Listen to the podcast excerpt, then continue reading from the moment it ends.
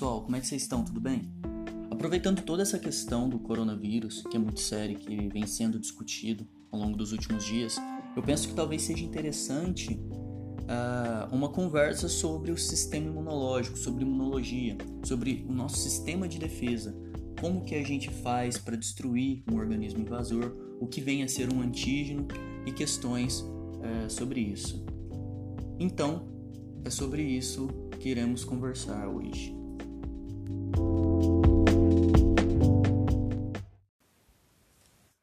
Muito bem. O que vem a ser a imunologia?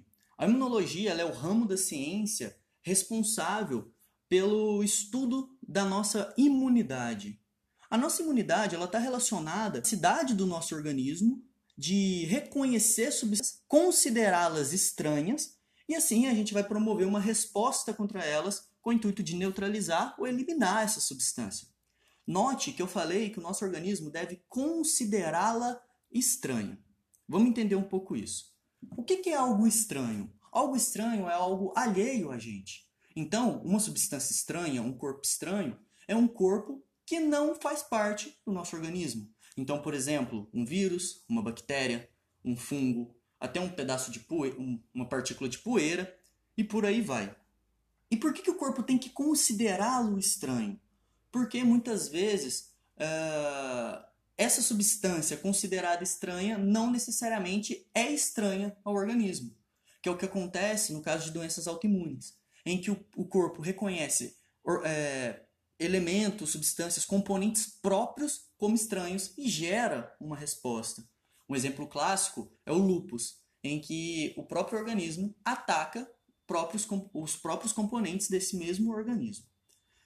Então, uh, esse corpo que é considerado estranho pelo organismo é o que a gente conhece como antígeno. Portanto, o antígeno é um corpo reconhecido como estranho pelo organismo, e então, se é ele que é reconhecido pelo organismo como estranho, é a ele que a resposta imunológica vai ser direcionada. Portanto, a gente tem a resposta imunológica direcionada ao antígeno, a fim de eliminá-lo.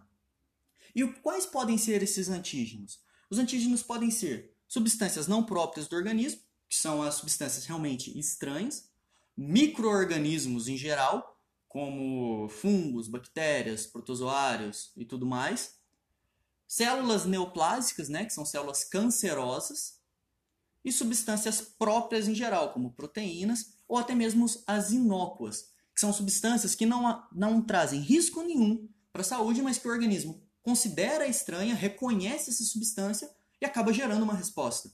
Um exemplo clássico é quem é alérgico à poeira, por exemplo. A poeira é uma substância inócua, mas o organismo reconhece aquilo como perigoso e acaba gerando uma resposta. O corpo está o tempo todo exposto a diferentes agentes infecciosos, a diferentes células, diferentes antígenos. E por isso que o sistema imunológico é muito importante para que a gente consiga se manter saudável. E como que é que, esse, que o corpo responde a esses antígenos? Isso vai variar é, de forma geral de antígeno para antígeno. Mas os nossos componentes eles realizam o que a gente chama de função efetora. A função efetora ela nada mais é do que a metabolização do antígeno. Ou seja, é tudo aquilo que o nosso organismo faz para neutralizar ou eliminar esse antígeno. Então, a gente tem, por exemplo, uma célula que é um macrófago, que ele é um fagócito, ou seja, ele faz fagocitose, e uma de suas funções efetoras é a fagocitose, porque a fagocitose ela tem o intuito de metabolizar esse antígeno.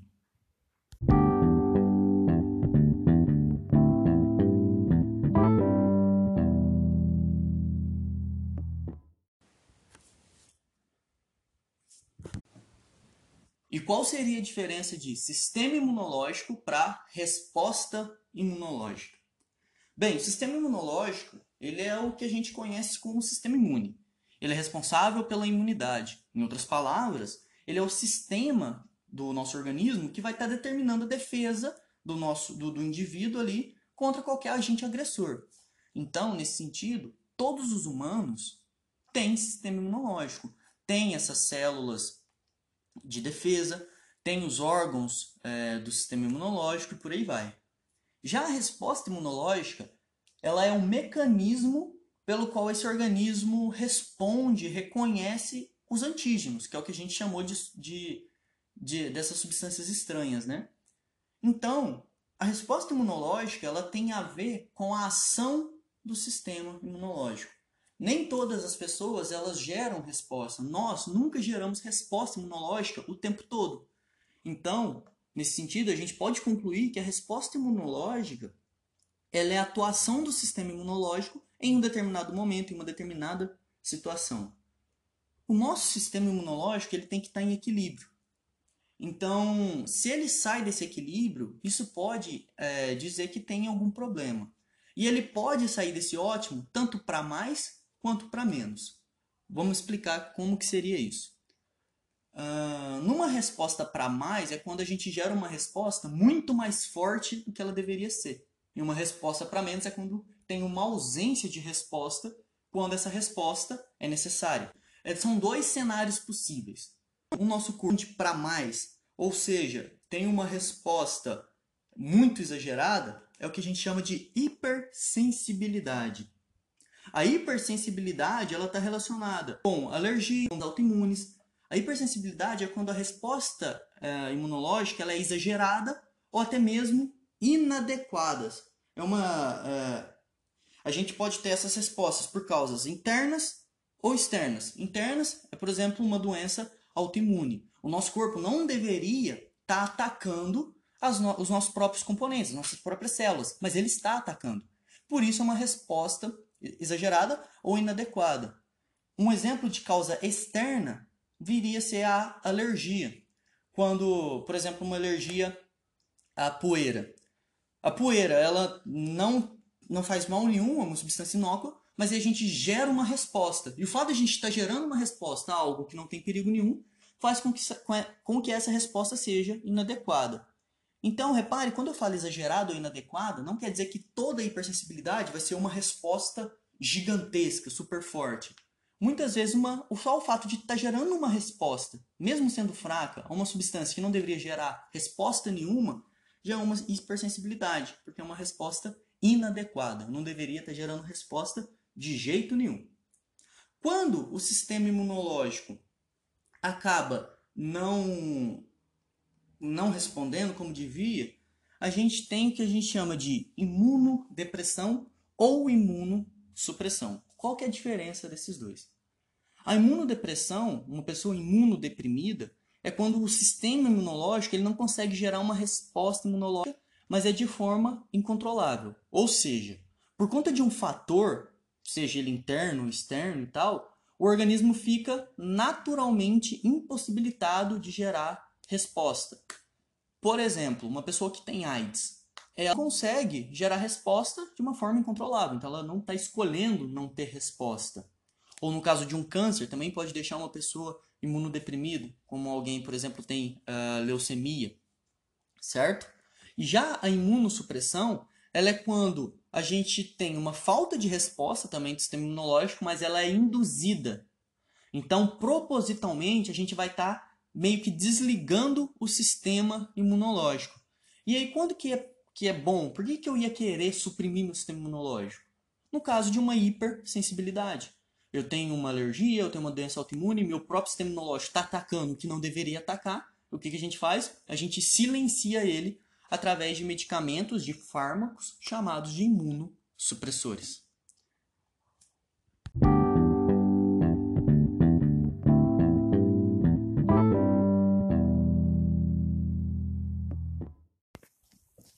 Então, para fechar esse episódio, vamos falar um pouco sobre as funções do sistema imunológico.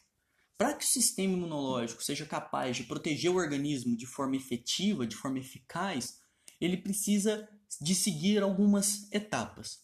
Essa primeira etapa é o que a gente chama de reconhecimento imunológico, ou seja, é quando o sistema imunológico ele olha para um corpo, considera estranho, considera como perigoso. Uma vez que esse corpo é reconhecido, é considerado como estranho, é reconhecido como estranho, existem as funções efetoras, que a gente já discutiu, que é a metabolização, ou seja, tudo aquilo que o sistema faz para neutralizar e ou eliminar o antígeno. Ele é a resposta imunológica.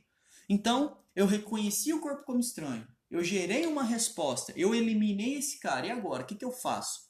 A terceira etapa é o que a gente chama de regulação imune. Ou seja, eu tive uma resposta, eu tive uma inflamação, eu danifiquei algum tecido e tudo mais, e essa regulação é justamente voltar aquele local da resposta imunológica para exatamente como ele era antes da resposta acontecer. É o que a gente chama de retorno à homeostasia.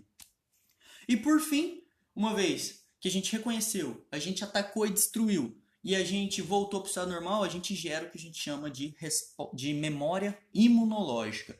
A memória imunológica ela é quando o sistema imunológico ele é ativado e aí ele vai ser capaz de atacar e destruir, e ele vai ser capaz de guardar como ele reagiu para neutralizar e, e eliminar aquele antígeno. E aí, quando ele entra em contato de novo com aquele antígeno, ele é capaz de gerar uma resposta mais forte e mais rápida. A memória imunológica é o que permite a criação de vacinas. Então, a vacina, a função dela é gerar memória imunológica. Ou seja, é fazer com que o nosso organismo se lembre como atacou e assim a gente consiga atacar num próximo encontro de maneira muito mais forte e muito mais rápida. Então, para isso, uh, só para finalizar, a gente pode discutir um pouco sobre os tipos de resposta imunológica, como que a gente classifica. A gente tem basicamente seis classificações, ou seja, seis tipos independentes de resposta imunológica. A gente pode categorizar a resposta imunológica entre primária e secundária. A primária ela é o tipo de resposta que ocorre quando o organismo entra em contato com o antígeno pela primeira vez. Então ela é uma resposta mais fraca e mais demorada. Então nunca conheci, que é o que está acontecendo agora com o coronavírus. A gente nunca conheceu esse vírus antes, ele é um vírus novo, e aí a nossa resposta ela é muito demorada e é fraca, porque é o primeiro contato. Já a resposta secundária ela é, respo ela é uma resposta que ocorre quando, quando ocorre o encontro subsequente. Então, secundária não é o segundo encontro, é todo encontro depois do segundo. Então, eu encontrei com o antígeno pela segunda, terceira, quarta, quinta, sexta vez. Tudo isso é uma resposta secundária. E qual que é a resposta secundária? Ela é uma resposta muito mais rápida e muito mais forte, que lembra que a gente discutiu sobre a questão da memória imunológica? Então, é, essa resposta secundária ela está relacionada a isso. No entanto, é possível ter uma resposta primária no encontro subsequente, ou seja, eu encontro pela segunda, terceira, décima vez e ainda dou uma resposta primária, como se eu não conhecesse esse antígeno, que é o caso dos vírus da gripe que ele tá numa tá sempre mudando. Então toda vez que a gente se encontra com ele é como se a gente estivesse se encontrando pela primeira vez. E aí acaba que a gente não consegue gerar uma resposta mais forte, a gente sempre acaba ficando gripado. Então, a resposta primária é que a gente acaba ficando doente, manifestando sintomas mesmo. A segunda uh, forma que a gente pode categorizar a resposta imunológica é em relação entre ativa e passiva. A resposta imunológica ativa é quando o antígeno ele entra no corpo do organismo e o próprio organismo consegue gerar uma resposta. Então, um exemplo, o vírus entra, entra no meu corpo e o meu próprio corpo gera uma resposta e elimina esse cara. E ela pode ser dividida entre resposta ativa artificial e resposta ativa natural. A resposta ativa natural é quando eu simplesmente pego uma doença. Então, um vírus entra no meu corpo, uma bactéria entra no meu corpo, e eu mesmo sou capaz de sozinho gerar uma resposta.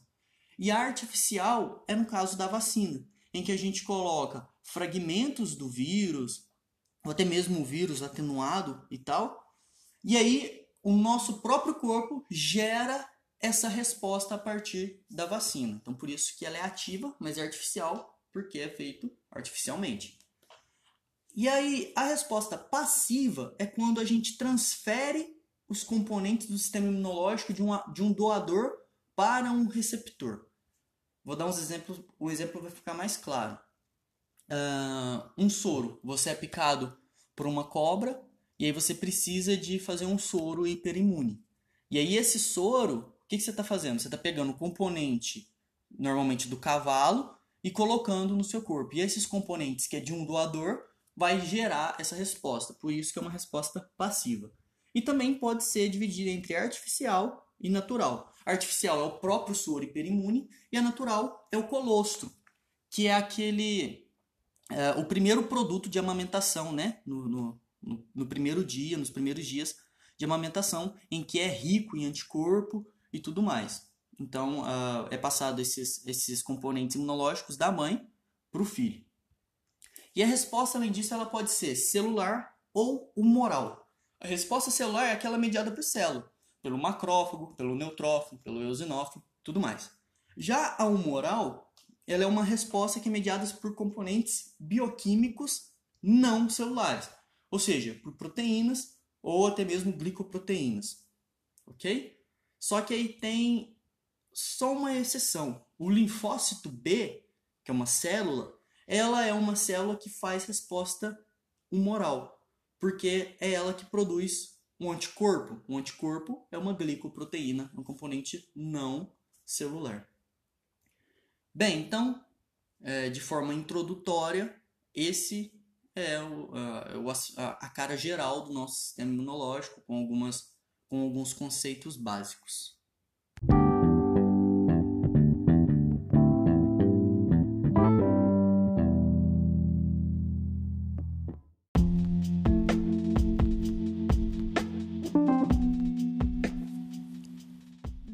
É isso aí, pessoal. Então, muito obrigado. Nós vamos parando por aqui.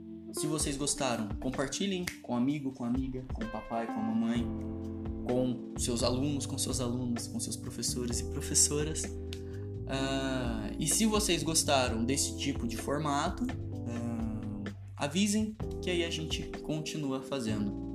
Então, um abraço e tchau.